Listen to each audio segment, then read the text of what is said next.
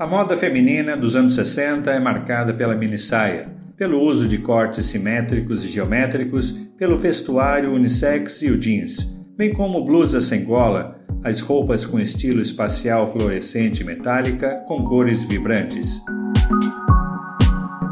Enquanto a minissaia remete ao sexo, a sua associação com a pílula anticoncepcional corresponde a um maior controle do corpo por parte das mulheres. Começamos o episódio 1962 destacando o começo da Era de Aquário, do primeiro norte-americano a orbitar a Terra, do sucesso da bossa nova no Carnegie Hall e do começo de duas bandas famosas que são o oposto uma da outra. Destaque para os desenhos de Hanna-Barbera e os filmes britânicos sobre agentes secretos. Vamos agora entrar na nossa cápsula para mais uma aventura. Prepare-se. O Homem da Manchete. Você viajando no tempo.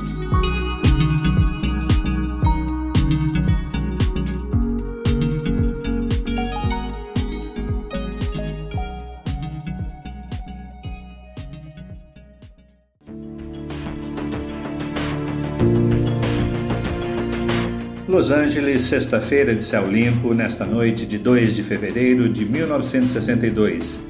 Estamos no Griffith Observatory, contemplando um fenômeno que acontece de tempos em tempos: o alinhamento dos planetas de nosso sistema solar. Esse alinhamento foi e será motivo para susto e medo, com previsões de desastres, marés violentas, terremotos devastadores, tempestades magnéticas e até o fim do mundo. No entanto, o nosso planeta segue firme no seu posto. A década de 60 abre caminho para o início da Era de Aquário, com movimentos revolucionários na cultura, na música, na moda, nos filmes e nos costumes.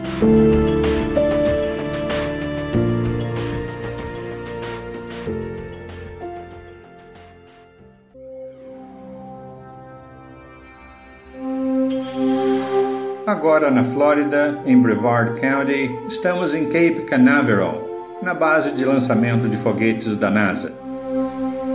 20 de fevereiro é um dia memorável para os norte-americanos.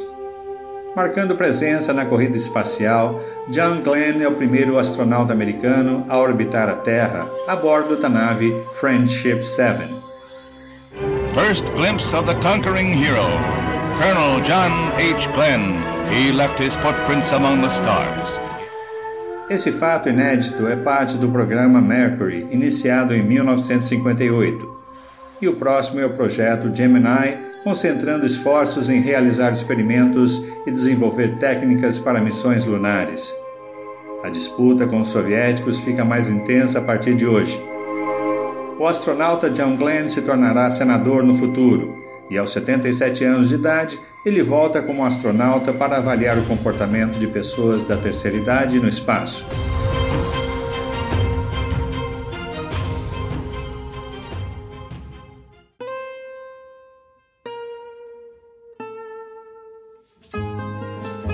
Na quadra 106 da Asa Sul, estamos no Cine Brasília para a estreia do filme O Pagador de Promessas, dirigido por Anselmo Duarte e com grande elenco: Leonardo Vilar, Glória Menezes, Dionísio Azevedo, Norma Bengel e Geraldo Del Rey. Nesta noite de 23 de maio, vamos assistir a história de Zé do Burro, homem humilde que tenta pagar uma promessa feita a Santa Bárbara, pois ela salvou a vida do seu burro Nicolau. Carregando nos ombros uma pesada cruz por cerca de 42 quilômetros, ele é impedido de entrar na igreja de Santa Bárbara, em Salvador. O padre Olavo descobre que a promessa fora feita num centro de candomblé e o sincretismo religioso ele não aceita. Como parte da promessa, Zé do Burro doa um pedaço de suas terras aos pobres. Daí começa toda uma polêmica. De um lado, a intolerância religiosa, de outro, o jornal local que quer colocá-lo como um herói que defende a reforma agrária. Vencedor da Palma de Ouro em Cannes, na França, qui a vu Edwige Feuillère remettre la Palme d'Or à Anselmo Duarte, le réalisateur du film brésilien La Parole donnée. terá também uma indicação ao Oscar e vai ganhar prêmios na Colômbia e nos Estados Unidos como melhor filme e melhor trilha sonora.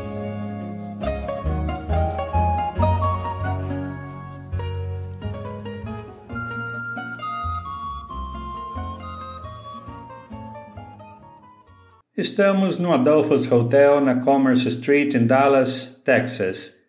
Antes de continuarmos a nossa viagem, vamos sintonizar a rádio WRR.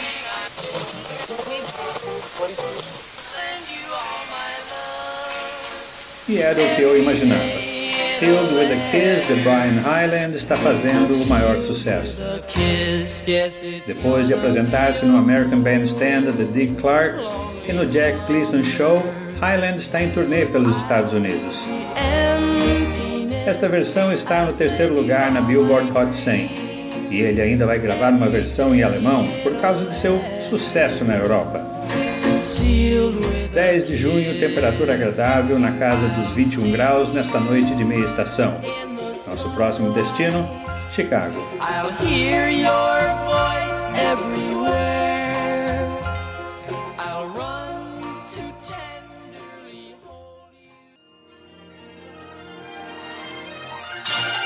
Continuando a nossa viagem no tempo, estamos agora em Chicago, no Illinois.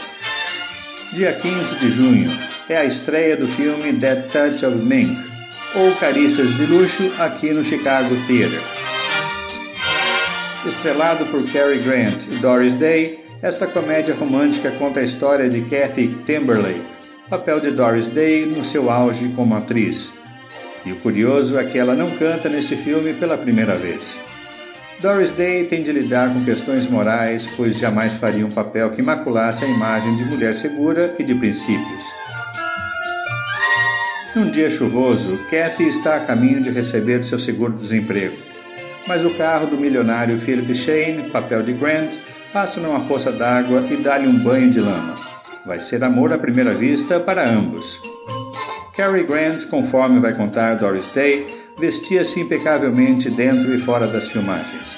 Ele era quem escolhia o seu figurino, inclusive os seus sapatos. Carícias de Luxo vai ganhar o Globo de Ouro na categoria Melhor Comédia.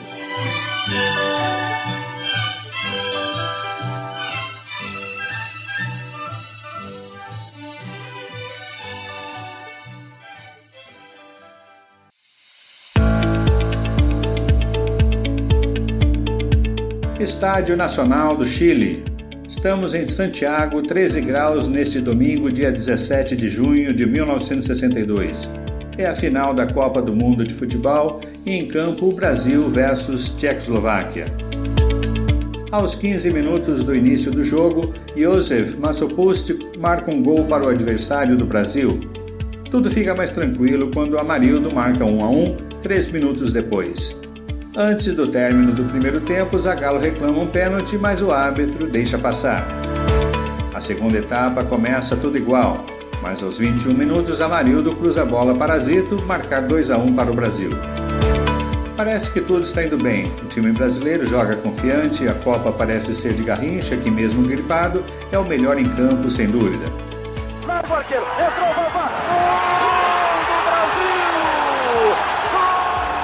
Faltando 11 minutos para o término da partida, numa bobeada do goleiro William Schroef, Vavá marca o terceiro gol para delírio da torcida brasileira. O placar não muda até o fim do jogo. O Brasil é bicampeão do mundo.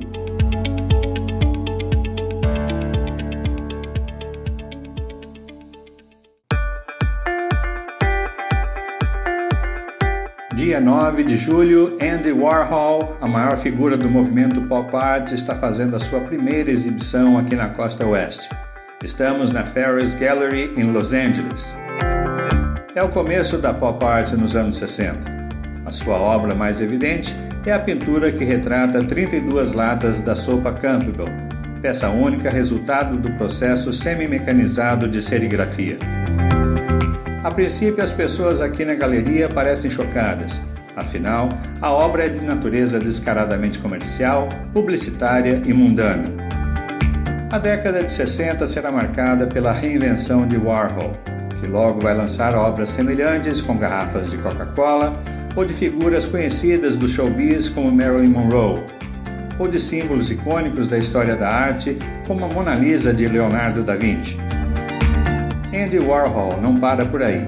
Ele vai convencer uma cantora e modelo alemã, Nico, a juntar-se à banda The Velvet Underground, cujo álbum trará na capa um trabalho seu, Uma Banana.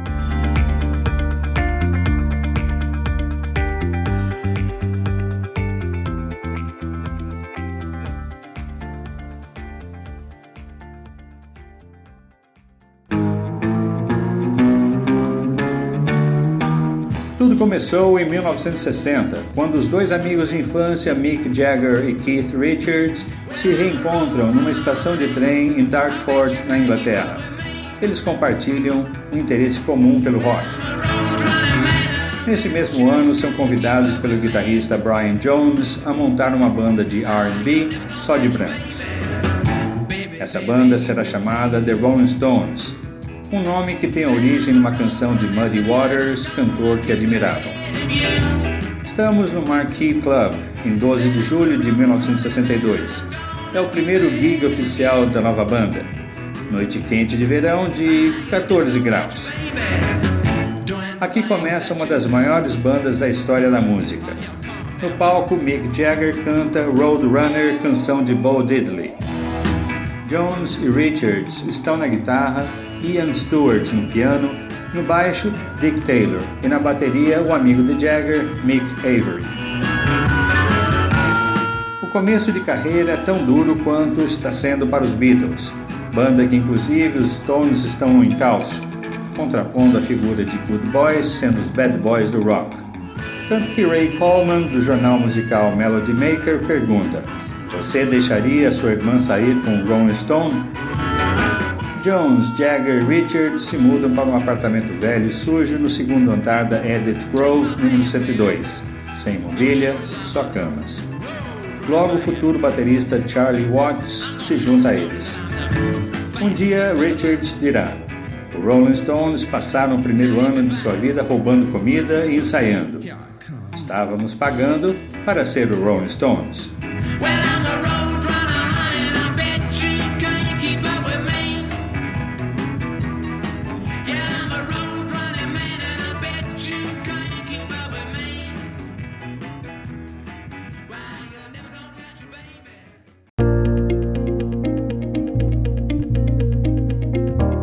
Hoje testemunhamos mais um enorme avanço na tecnologia das comunicações. Construído no ano passado pela AT&T, o Andover Earth Station envia pela primeira vez sinal de TV via satélite, o Telstar 1, possibilitando ver imagens da América na Europa e vice-versa. History is about to be made in the science of communication among men. Technicians in Europe prepare to receive a signal from the orbiting Telstar satellite that opens this new era. 23 de julho, 3 da tarde. As imagens enviadas via Andover, no Maine, chegam aqui em Gunhill Downs, na Inglaterra, bem como na França. As primeiras imagens são da Estátua da Liberdade e da Torre Eiffel, depois de Manhattan, Nova York, e da Ponte Golden Gate de São Francisco. De longe parecem com as imagens do futuro, mas é o primeiro passo nas telecomunicações. O sinal só deve funcionar até o mês de novembro, no entanto. Devido a um teste nuclear na atmosfera terrestre conhecido como Starfish Prime, a radiação vai afetar os frágeis transistores do Telstar.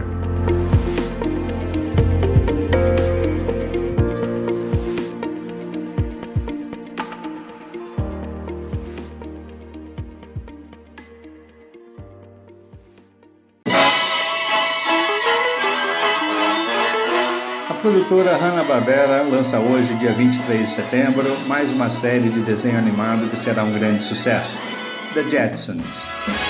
Estamos em Columbus, Ohio, na casa dos Lewins, que tem três filhos. Estão ligados no canal ABC de televisão, aguardando a estreia da nova série. Ao contrário da série lançada no ano passado, The Flintstones, que vive numa versão cômica na Idade da Pedra, The Jetsons é bem semelhante, porém eles vivem no século futuro. Em meio a engenhocas elaboradas, robôs, hologramas e invenções incríveis. A temporada original vai ter 24 episódios. indo ao ar todo domingo à noite e totalmente em cores. The Jetsons. Brought to you by Scotch Brand Magic Tape. Looks frosty on the roll, invisible on the job. Scotch Brand Magic Tape in the green plaid dispenser.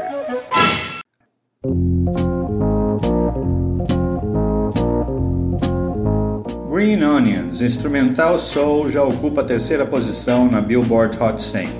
Gravada por Booker T and the MGs, a banda toca um misto de blues, jazz e R&B, bem ao estilo funk muito popular nesta década. Estamos em Memphis, no Tennessee, em 25 de setembro, em frente a Stax Records, na Avenida East McLemore, onde o instrumental Green Onions foi gravado e lançado sob este selo vai ocupar a posição de número 181 na lista das 500 maiores canções de todos os tempos, conforme a revista Rolling Stone.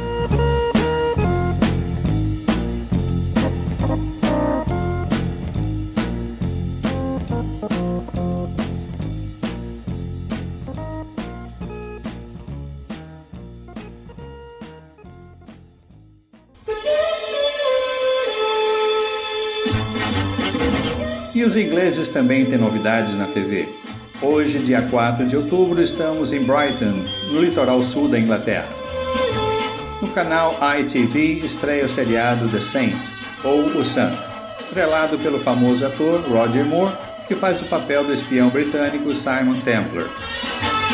Cínico, mas cheio de charme, faz justiça quando a justiça não funciona para os inocentes que não conseguem a proteção devida usando métodos muitas vezes não convencionais, tem no seu caminho o inspetor Claudius Tess, seu inimigo nominal que o considera um criminoso, mas no final tolera suas ações para o bem maior. Serão 47 episódios até 1969 e em cores.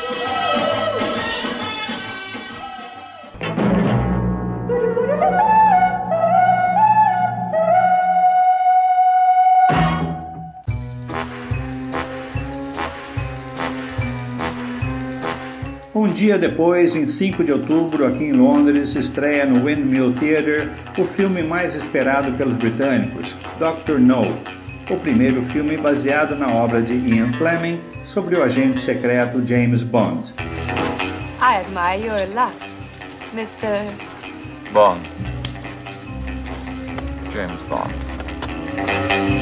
Noite fria de 10 graus. Estou vestido bem à moda londrina de 1962 calças de veludo cotelê marrom, blusa de lã de gola alta na cor bege, tom sur tom. Para as nossas viagens no tempo, precisamos estar atentos aos mínimos detalhes. O filme Dr. No é estrelado por Sean Connery e Ursula Andrews.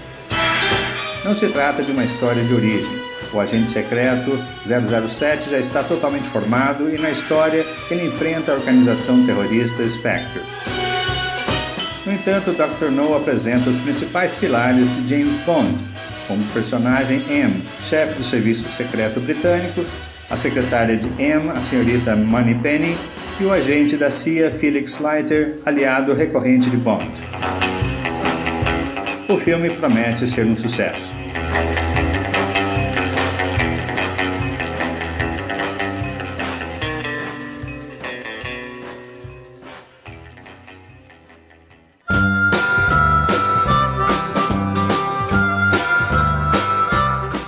Há razão para deixarmos Londres.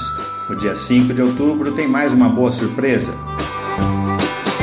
Depois do emocionante filme de James Bond, estamos no Bar Itália, na Fleet Street, no Soho. Esta noite de sexta-feira esfriou um pouco mais, 8 graus. O Bar Itália tem um cardápio delicioso. Este peito de frango com aspargos e mussarela defumada, mas a surpresa não é o menu.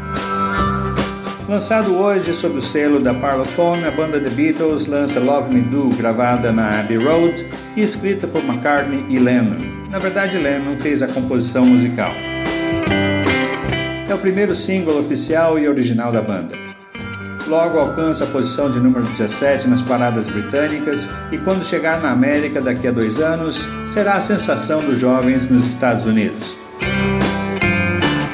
A canção foi gravada três vezes com três bateristas diferentes e uma das versões com Ringo Starr. No entanto, apesar das controvérsias sobre Andy White ter tocado melhor e que, em razão disso, a gravação de Starr ter sido destruída por engano, o próprio Ringo vai admitir no futuro que na versão original lançada hoje é com Andy White na bateria e ele no pandeiro. Ringo Starr veio para ficar na banda, definitivamente formando os Quatro Fabulosos. Apesar de White, bem como Pete Best, serem grandes bateristas, os três, Lennon, McCartney e Harrison, dirão mais tarde que viram nele a alma gêmea que faltava na banda. É, tudo uma questão de muita afinidade.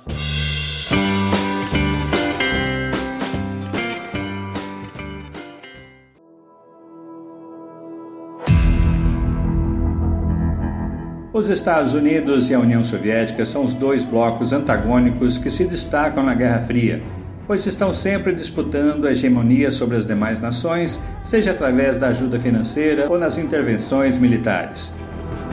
Estamos no momento mais crítico e tenso nesta guerra em meio à chamada crise dos mísseis em Cuba.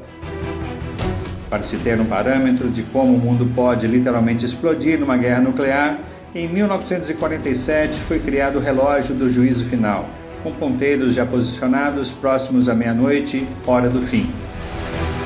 Cuba tornou-se um país socialista com Fidel Castro no poder e bem ao lado dos Estados Unidos. Para conter seu avanço, os norte-americanos impõem um forte embargo econômico sobre o governo de Castro, vigiando o tráfico de navios que chegam à ilha caribenha, especialmente os que trazem a bandeira soviética. No dia 14 de outubro passado, aviões espiões U-2 revelaram que na região de São Cristóvão existem estruturas para armazenamento e de lançamento de mísseis. Isso gera um impasse para os americanos sobre invadir ou não a ilha cubana. A situação se complica ainda mais quando o líder soviético Nikita Khrushchev que pede aos cubanos para dispararem contra grupos de aviões que sobrevoam Cuba quando um avião U-2 é alvejado. Para evitar um mal maior, os soviéticos prometem retirar os mísseis de Cuba, especialmente porque a própria OTAN, através do seu Conselho de Segurança, deliberam a favor de um ataque aéreo. Estamos aqui em Miami, dia 19 de novembro de 1962. A rádio local anuncia um momento histórico. Fidel Castro, em pessoa, concorda com a retirada dos mísseis de seu país, pondo um fim a este impasse. Tarde tranquila aqui em Hall Harbor Beach, o mar traz desta brisa gostosa uma sensação de alívio e paz.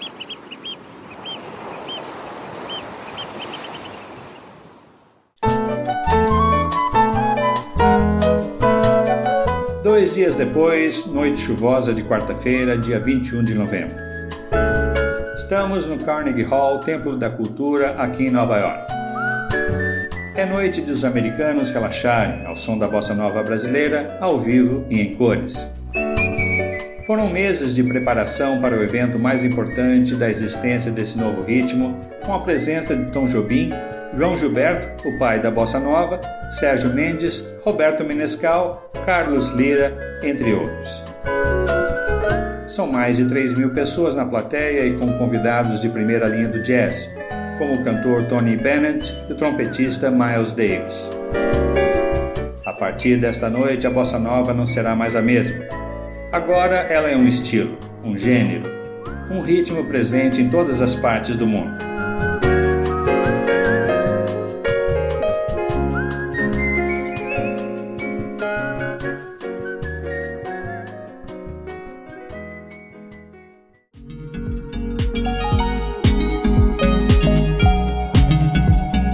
Chegamos ao fim deste episódio. O próximo já está sendo preparado com muito cuidado para que você sempre tenha um excelente conteúdo neste podcast. Agradecemos a sua audiência e contamos com você na divulgação de nosso material. Siga-nos nas redes sociais. O Homem da Manchete. Você viajando no tempo.